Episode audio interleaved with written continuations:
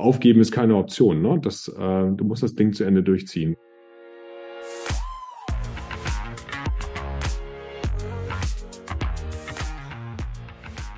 Willkommen bei der Extrameile, dem Podcast für Macher und Vordenker, die aktiv daran arbeiten, ihre Vision Wirklichkeit werden zu lassen und dabei Grenzen überwinden.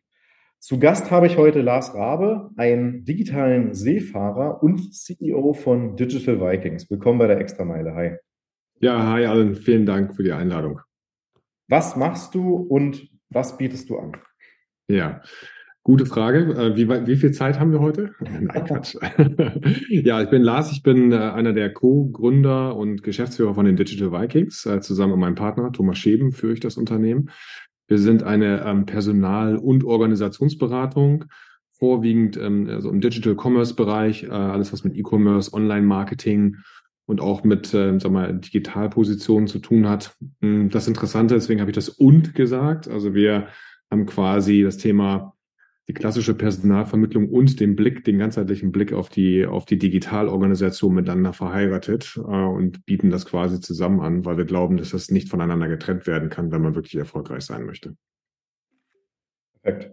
Ähm, vielleicht vorab, das ist ja ein Thema, was viele Unternehmen beschäftigt. Wie finde ich denn ganz generell aus deiner Expertensicht die Mitarbeiter, die wirklich gut zu mir passen? Kann man das mhm. auf wenige Dinge herunterbrechen? Ja, ich glaube, man muss sich erstmal darüber im Klaren sein, ähm, wen ich brauche, wen ich suche. Mhm. Das ist ja häufig, das fängt ja häufig damit an, ähm, Unternehmen sagt, wir suchen ähm, irgendwie einen, äh, einen Chief Digital Officer beispielsweise mhm. ähm, und äh, hat, macht sich gar keine Gedanken darüber, wie die Person richtig ins Unternehmen eingebettet werden soll, ja. Die fachlichen Anforderungen sind und vor allen Dingen auch die kulturellen Anforderungen. Wer passt überhaupt ins Unternehmen? Ist heutzutage fast noch wichtiger. Ähm, das ist erstmal die Grundlage. Mhm. Äh, und dann muss man sich natürlich überlegen, wo finde ich die Leute? Ähm, und was ja früher häufig so der Fall war, man hat irgendwo eine Stellenanzeige geschaltet ähm, äh, und hat gehofft, dass Menschen sich bewerben. Das funktioniert heutzutage nicht mehr, insbesondere nicht im, äh, im Digitalumfeld. Äh, und da muss man halt wirklich rangehen und sagen, okay, wer sind denn die Menschen im Markt, die dort unterwegs sind und, und wie, und wie spreche ich diese an? Ja. Das kann jedes Unternehmen eigentlich selbst machen. Häufig werden dazu aber sehr spezialisierte Personalberater hinzugezogen, äh, die halt auf der einen Seite Zugang zum großen Netzwerk haben, wie wir zum Beispiel. Ne? Wir kennen mhm. sehr viele Leute im Markt. Äh, und auf der anderen Seite sind die Menschen ja auch sehr sichtbar in sozialen Plattformen unterwegs, insbesondere LinkedIn oder Xing teilweise auch. Und dort findet man die Menschen. Man muss bloß schauen, wonach man wirklich sucht. Und deswegen ist diese, diese Vorbereitung vor, bevor man überhaupt einsteigt in die Suche, mhm. total wichtig. Also das heißt quasi viele Kunden oder generell viele Unternehmen haben zwar eine Stellenausschreibung, aber wissen nicht ganz genau, wen sie suchen oder welche vielleicht auch Merkmale, die nicht offensichtlich sind, ja. Ähm, quasi zu einem passen, die wichtig sind. Mhm. Total oft. Das hat man total oft. Also wenn zu uns ein Kunde kommt und sagt, wir suchen XY, ja, wir machen ja, ähm, wir gehen ja sowohl von der Geschäftsführung bis hin zu äh, sehr hoch, hochgradig spezialisierten Menschen, ähm, dann kommt immer so die Frage, die erste Frage, die wir stellen, ist, warum suchst du die Person eigentlich? Mhm. Ja, was soll die denn machen? Was sind denn eure Herausforderungen als Unternehmen? Mhm. Wo möchtet ihr denn überhaupt hin? Wie sieht denn eure Organisation heute aus? Das ist manchmal ein bisschen unangenehm, dass man halt so viele Fragen stellt.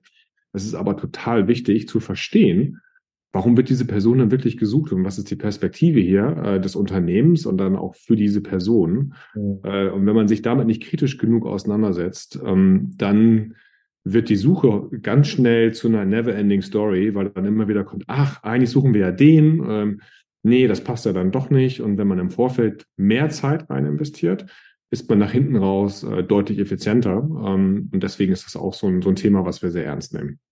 Mhm. Okay, spannend. Ähm, und ja, generell die Frage, also ich, ich meine, ich, mein Gefühl ist ja quasi, dass genau diese Employer Branding und Recruiting Messen wie Pilze aus dem Boden schießen ähm, und gefühlt an jeder Ecke auch wieder eine neue Social Media ähm, Ad Agentur gegründet wird. Ja. Ähm, sagst du, da sind wir mittlerweile an einem Markt angekommen, wo quasi auch überall ähm, ja, dieselben Brötchen verkauft werden?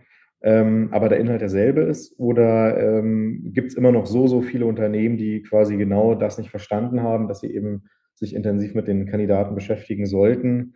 Ähm, ja. oder, oder, welcher, welcher Mythos ist quasi immer noch ungebrochen seit ein, zwei Jahren bei den KMUs vorhanden? Ja, das ist ein gutes Thema. Also man wird ja wirklich, ähm, das Thema Employer Branding wird ja wie die Sau durchs Dorf getrieben. Ne? Und ähm, es ist aber extrem wichtig, weil auch das Thema Personalsuche muss begleitet werden durch vernünftiges Employer Branding. Mhm. Ähm, weil, ne, also die, wir stellen häufig dem, dem Unternehmen die Frage, also in Deutschland ist also der Maßstab aller, aller Indikatoren ist ja ganz häufig so eine Kununu-Bewertung. Das ist im Ausland ist das Glassdoor. Ne? Ja. Ähm, so, dann stellen wir als alles erstmal die Frage, wer ist denn bei euch für das Employer Branding und für die Kununu-Bewertung verantwortlich? Weil ihr habt einen Score von 3,1 beispielsweise. So, und die Frage stellt man dem Geschäftsführer und der weiß häufig keine Antwort drauf. Äh, ich würde mal sagen, in 80 Prozent aller Fälle, gerade insbesondere im KMU-Bereich oder Mittelstandsbereich, äh, ist es tatsächlich der Fall. Deswegen glaube ich, viele dieser Agenturen haben äh, eine Daseinsberechtigung. Mhm. Aber weil, weil der Markt ist, ein, es besteht eine riesen Nachfrage. Es ist bloß unheimlich schwer festzustellen, wer ist denn wirklich gut und wer kann das.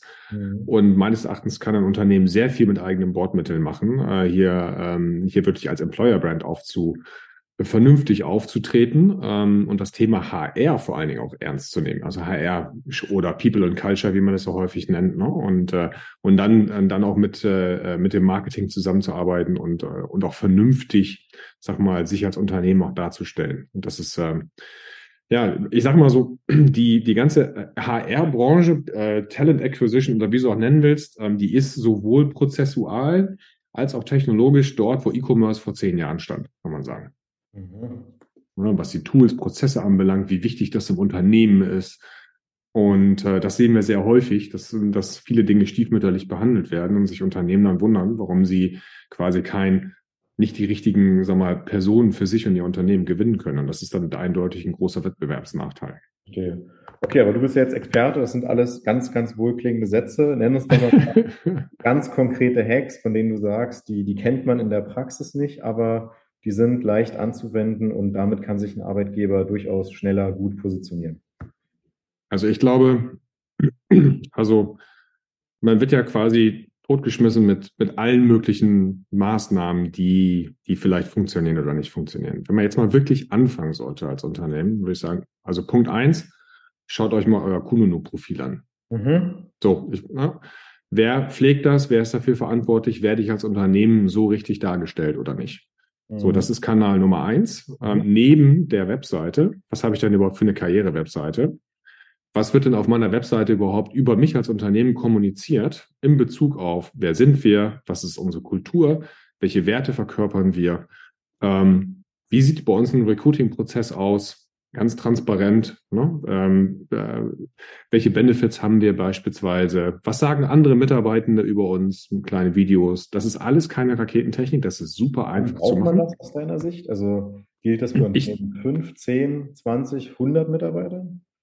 ja, nee, ich glaube, ich glaube, es braucht tatsächlich jedes Unternehmen, egal wie groß man ist. Ähm, ich denke mal, das geht bei zehn Mitarbeitenden vielleicht los.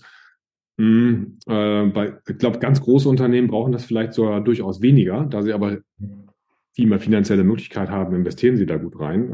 Also wer das zum Beispiel hervorragend macht, meiner Meinung nach, ist, äh, ist otto.de. Ne? Die machen das wirklich sehr, sehr gut. Somit habe ich also den einen Kanal, das ist meine Webseite, Karriere-Webseite. Da muss ich wirklich, äh, da muss der Prozess klar sein, er muss digitalisiert sein, er muss super kommuniziert sein, äh, Vorteilskommunikation, ne? wer bin ich, wer ist das Unternehmen und so weiter. Also, dass, dass ich diesen, diesen persönlichen Touch habe. Dann hat man das Kununu-Thema, was ich eingangs erwähnt habe. Und dann sollte man sich auch zusätzlich noch als dritten Kanal, wenn man jetzt nur digital jetzt erstmal ähm, vorgeht, ja. sollte man sich seine LinkedIn-Seite anschauen, die Unternehmensseite.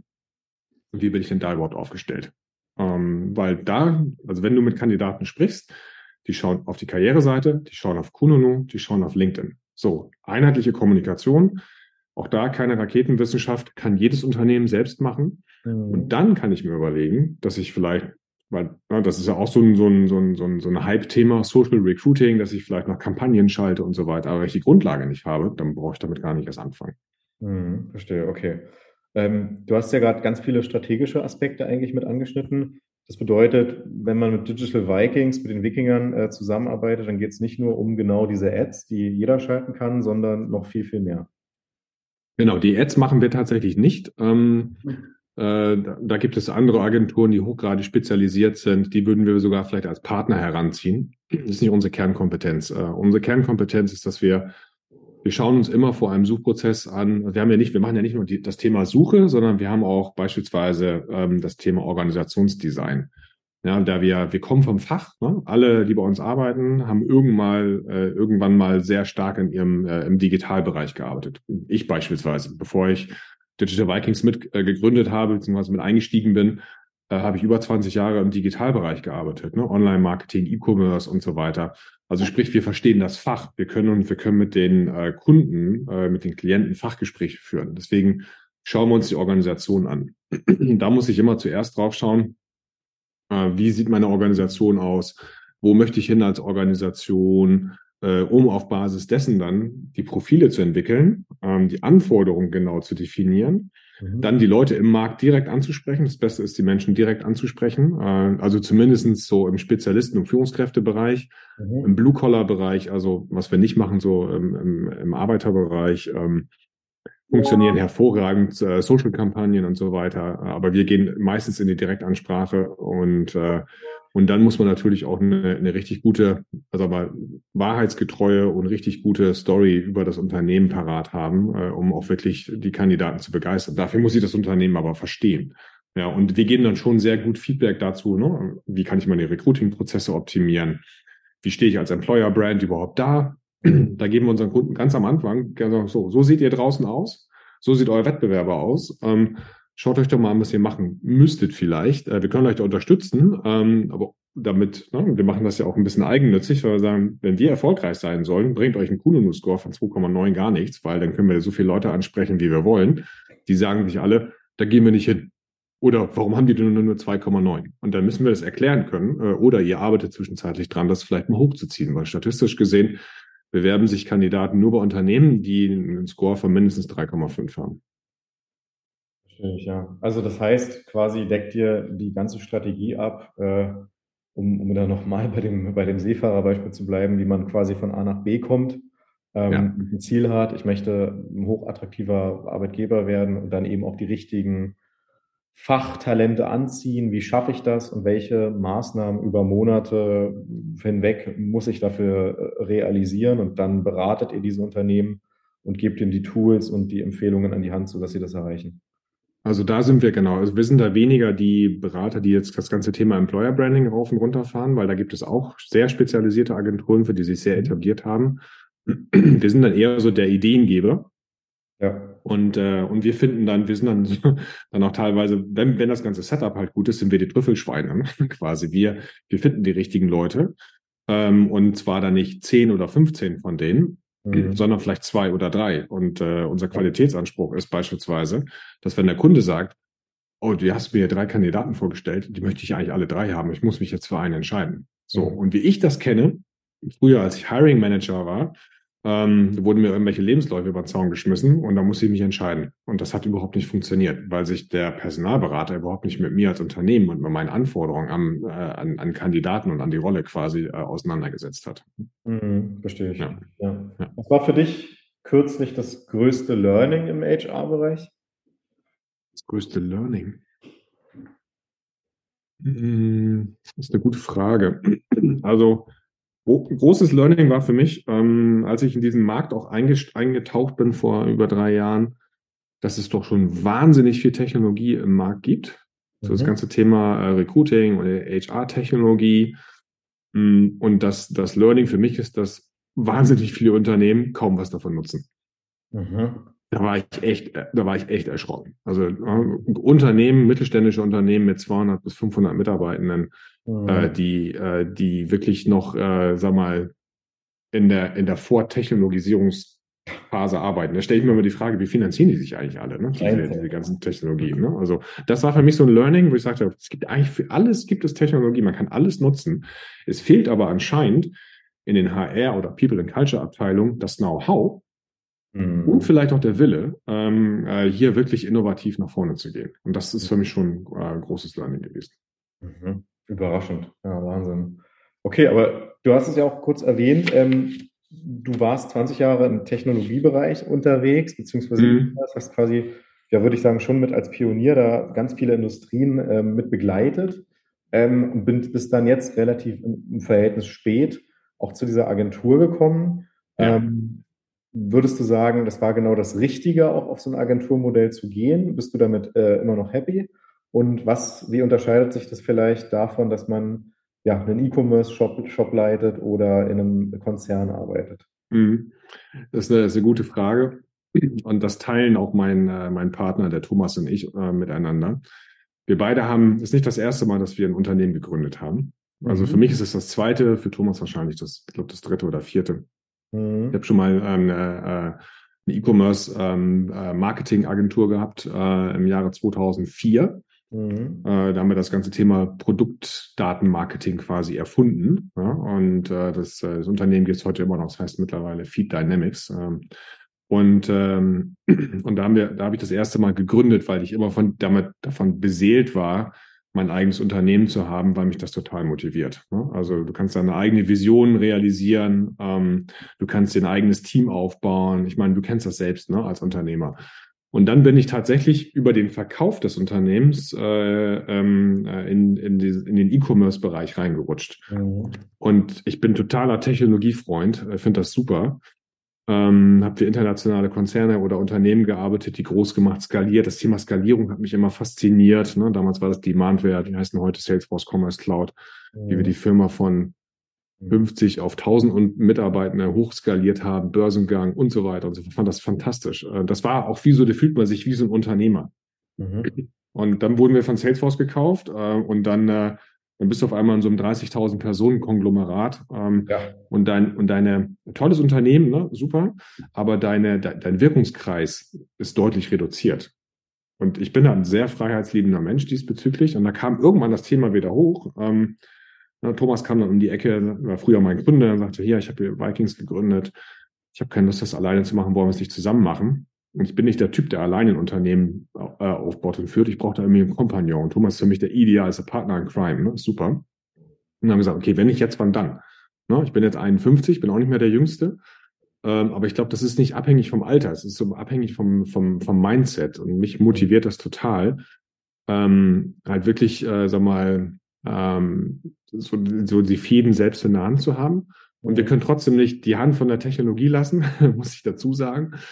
Ähm, weil das Agenturmodell als solches ist ja so ein bisschen althergebracht ne? und äh, wir wollen ihm neues Leben einhauchen. Äh, wir, wir leisten uns zum Beispiel eine kleine Softwareentwicklung. Ja? Wir haben drei Leute bei uns im Team, die Software entwickeln, äh, um das Management von Kandidaten, die Beurteilung von Kandidaten ähm, besser zu digitalisieren, äh, das Finden von Kandidaten besser zu digitalisieren. Stichwort AI-Recruiting, kann man das so nennen? Oder? Ja, das ist so, das wird so die nächste Ausbaustufe sein. Ne? Ähm, äh, weil wenn man, sag mal, viele Daten hat, die man miteinander vereinen kann und die angereichert werden durch unsere eigenen quasi, aber es gibt ja unterschiedliche Datenquellen, die man auf der einen Seite nutzen kann. Äh, und wie bringe ich das Ganze denn zusammen? Mhm. Und das, äh, und das, da entwickeln wir Software. Ist jetzt noch nicht spruchreif für den Markt, weil wir nutzen das momentan überwiegend selbst intern.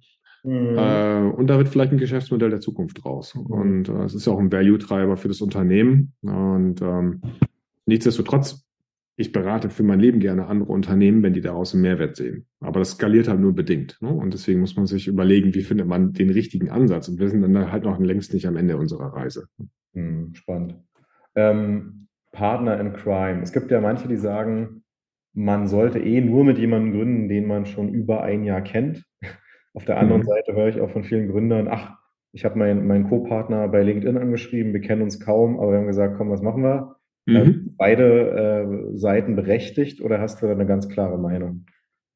Ähm, also ich denke, also du kennst ja den Spruch, drum prüfe, wer sich ewig bindet. Ja? Und äh, ich bin ein ganz großer Freund davon, sich die Zeit zu nehmen. Also man kann die Menschen vorher suchen und finden, auch völlig spontan. Also ich glaube, das funktioniert durchaus.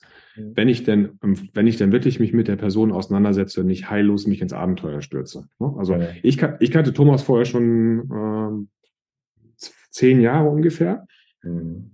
So, und wir haben uns da mal hingesetzt, ein ganzes Wochenende, und haben uns mal aufgeschrieben, was ist mir wichtig, was ist ihm wichtig, was sind unsere Visionen, wo willst du überhaupt in zehn Jahren vielleicht mal stehen, ne? ähm, mhm. äh, und was wir noch gemacht haben, das ist übrigens auch ein Thema, was wir bei Digital Vikings machen, mit all unseren Mitarbeitenden, aber auch bei unseren Kunden, insbesondere bei Executive-Rollen, wir sind, wir haben, wir sind gemeinsam durch ein diagnostisches Verfahren gegangen. Ja? Mhm. Äh, Personaldiagnostik. Ähm, und da haben wir halt gesehen, ähm, wie wir beide ticken, wo unsere Präferenzen liegen als Menschen, als Persönlichkeiten. Das ist nicht so was, was wir jetzt, wo wir jetzt unsere Stärken und Schwächen haben, sondern wo sind unsere Präferenzen? Ja, und da haben wir dann relativ schnell festgestellt, wo wir einen weißen Fleck haben. Und dann haben wir gemerkt, oh, okay, wir haben in vielen Dingen haben wir sehr ähnliche Präferenzen und in einigen Dingen äh, eben nicht. Äh, und da haben wir einen weißen Fleck, wo wir vielleicht gar nicht so unsere Präferenz haben. Mhm. Äh, da brauchen wir vielleicht Verstärkung über eine Person im Unternehmen, die das ausgleicht. Und dann weiß man auf jeden Fall viel besser, worauf man sich einlässt. Ich glaube, man muss sich da wirklich sehr intensiv auseinandersetzen. Klar können dann immer noch Dinge äh, schiefgehen, aber es hilft ungemein, ein gutes Gefühl zu bekommen. Äh, und wenn man nämlich ein sehr unterschiedliches sehr unterschiedliche Auffassung darüber hat, wie ein Business geführt wird oder wie Menschen geführt werden ähm, und ein sehr unterschiedliches Werteverständnis hat, dann ist die Wahrscheinlichkeit, dass diese Kollaboration oder diese Partnerschaft äh, nicht funktioniert, äh, sehr groß. Und dem kann man durchaus vorbeugen. Dann kann man auch durchaus einen Menschen haben, den man erst ein paar Wochen kennt, weil man aber merkt durch Gleiches ab, durch Abgleichen und vielleicht auch zusätzlich durch ein diagnostisches Verfahren, dann kann das hervorragend funktionieren. Aber das bedeutet, also da sollte man tatsächlich nach jemandem suchen, der auch eher gleiche Werte hat. Sprich, ähm, das ist dann doch eher, äh, sagt man ja auch bei Ehen, ähm, das hält dann tatsächlich länger ja. als Menschen, die total unterschiedlich sind. Ja, also man kann, ich glaube, Thomas und ich sind beide total unterschiedliche Menschen. Ne? Also wir, wir sind aber beide auch, sagen wir, Grundoptimisten. Das braucht man, glaube ich, auch als Unternehmer. Und wir haben sehr, sehr ähnliches Werteverständnis und das schweißt uns zusammen. Ähm, auch wenn wir im täglichen, in der täglichen Arbeit durchaus anders sind ne? Äh, und uns da vielleicht auch durch mal, durchaus mal gegenseitig auf die Nerven gehen oder ne? ähm, wir wissen aber, im Grunde unseres Herzens haben wir, haben wir ein sehr gleiches Werteverständnis und ich glaube, das ist, das ist äh, meines Erachtens der Dreh- und Angelpunkt. Mhm. Verstehe ich. Ähm, dann habe ich noch herausgefunden über dich, du bist äh, leidenschaftlicher Fahrradfahrer, richtig? Unter anderem, ja, genau. Unter anderem. Ja. Ähm, das geht ja auch einher mit der Selbstdisziplin oder der, wie soll man sagen, Selbstführung. Ähm, das plädiert ja auch der, der Leadership-Experte Bernd Gerob immer. Ähm, mhm. Der sich selbst gut führen kann, der kann auch andere führen. Ähm, in diesem Sinne sagst du auch, jeder Unternehmer benötigt ein, zwei Hobbys, wo er einen Ausgleich hat oder ähm, ja, sozusagen auch, auch an, an diesen Punkt der Disziplin, also beispielsweise im Sport, immer wieder findet? Oder was ist auch aus deinen ja, Dekaden als Unternehmer ein wichtiges Learning, um diesen Marathon langfristig durchzuhalten? Das klingt jetzt alt. ja, also mich hat der Sport tatsächlich schon mein Leben lang begleitet. Äh, ich hatte mal ein sehr einschneidendes Erlebnis vor, äh, vor 25 Jahren, ein gesundheitliches Erlebnis. Und dadurch, dass ich sehr fit war, ähm, hat mir das geholfen zu überleben. Also es, mhm. war so quasi eine Nahtoderfahrung, wenn du so willst. Und Sport war für mich immer total wichtig als Ausgleich, immer. Ne? Und äh, da bin ich irgendwann, na, gesagt, wenn ich hier lebend rauskomme, laufe ich irgendwann mal Marathon. Habe ich dann ein paar Jahre später gemacht, zusammen mit meiner Frau. Wow. Wahnsinn, war total klasse. dann bin ich aber ins Fahrradfahren eingestiegen. Dann war ich noch schwimmen. Dann sage ich, jetzt kannst du auch einen Triathlon machen und so weiter. Ne? Und mhm. ich brauche dann immer so meine Ziele, meine privaten Ziele. Ich brauche diesen, ich brauche, ich persönlich brauche diesen privaten Ausgleich. Einerseits Family ist total wichtig, äh, Friends and Family, ne? also äh, zwei Kinder und ähm, das ist natürlich mega wichtig und da muss für mich ist auch dieses sportliche äh, total wichtig, ähm, mhm. damit äh, damit ich dann noch, also das hilft mir in meiner Selbstdisziplin ähm, ob das jetzt jeder braucht, weiß ich nicht unbedingt. Ich glaube schon, man muss sich disziplinieren können. Man muss dann tatsächlich auch, ich glaube auch gerade als Unternehmer, für mich ist das Thema Disziplin auch so, hängt sehr stark mit dem, mit dem Thema Resilienz zusammen. Wenn ich eine geringe Resilienz habe, also sprich mhm. äh, Widerstandsfähigkeit, ähm, dann, dann ist die Wahrscheinlichkeit auch wiederum größer, dass ich schneller in den Sack haue und als Unternehmer sage, ich gebe auf. Und ja aufgeben ist keine Option. Ne? Das, äh, du musst das Ding zu Ende durchziehen. Und das, ich glaube, das ist total wichtig. Und vielleicht kann man das auch im privaten Leben so ein bisschen unterstützen. Ich glaube, jeder hat noch so abseits der beruflichen Thematik noch eine private Leidenschaft. Mhm. Meines Erachtens sollte man der nachgehen und, äh, und, und, und das auch nutzen. Und das, das reflektiert dann auch auf den beruflichen Kontext. Hervorragend. Okay. Wann sollte man sich bei dir bei Digital Vikings ähm, melden? Jederzeit.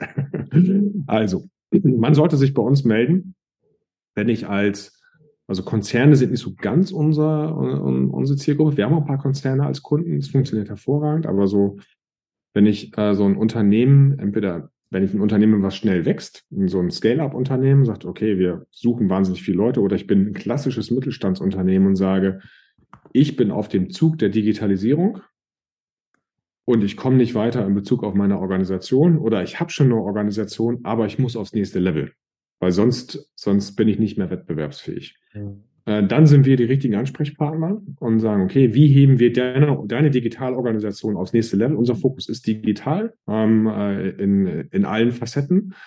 Wir glauben, dass die Ansätze aus dem E-Commerce auf alle Digitalbereiche überführt werden können. Deswegen haben wir diesen Fokus Digital Commerce, aber das bezieht sich auf alle Unternehmen, weil die irgendwann Teilbereiche ihres Vertriebsprozesses digitalisieren müssen und dann wieder das I irgendwo drin haben. Ich muss dazu keinen Warenkorb haben. Es können auch andere Bereiche sein. Und wenn ich die, wenn ich als Unternehmen denke, ich muss digital und ich muss in meiner, in meiner Entwicklung aufs nächste Level, mit meiner Organisation, nicht mit meiner Technologie, das ist nicht unser Auftrag, sondern mit meiner Organisation, wie baue ich ein High-Performance-Team auf, auch ohne negative Konnotation, ähm, dann sind wir die richtigen Ansprechpartner. Hervorragend. Dann abschließende Frage. Bleibt uns der Obstkorb erhalten oder hat er irgendwann ein Ende gesehen? Äh, ich glaube, der Obstkorb ist auch, ist eine Commodity. Das muss, muss man schon als Unternehmen irgendwo machen. Äh, solange, solange aus dem Obstkorb kein Bällebad wird, ähm, ist, das, ist das schon okay. Amen. Vielen Dank, Lars. Das hat mich sehr gefreut und dir noch ein gutes Gelingen. Vielen Dank und danke, dass ich hier sein konnte und wünsche dir auch noch einen schönen Tag.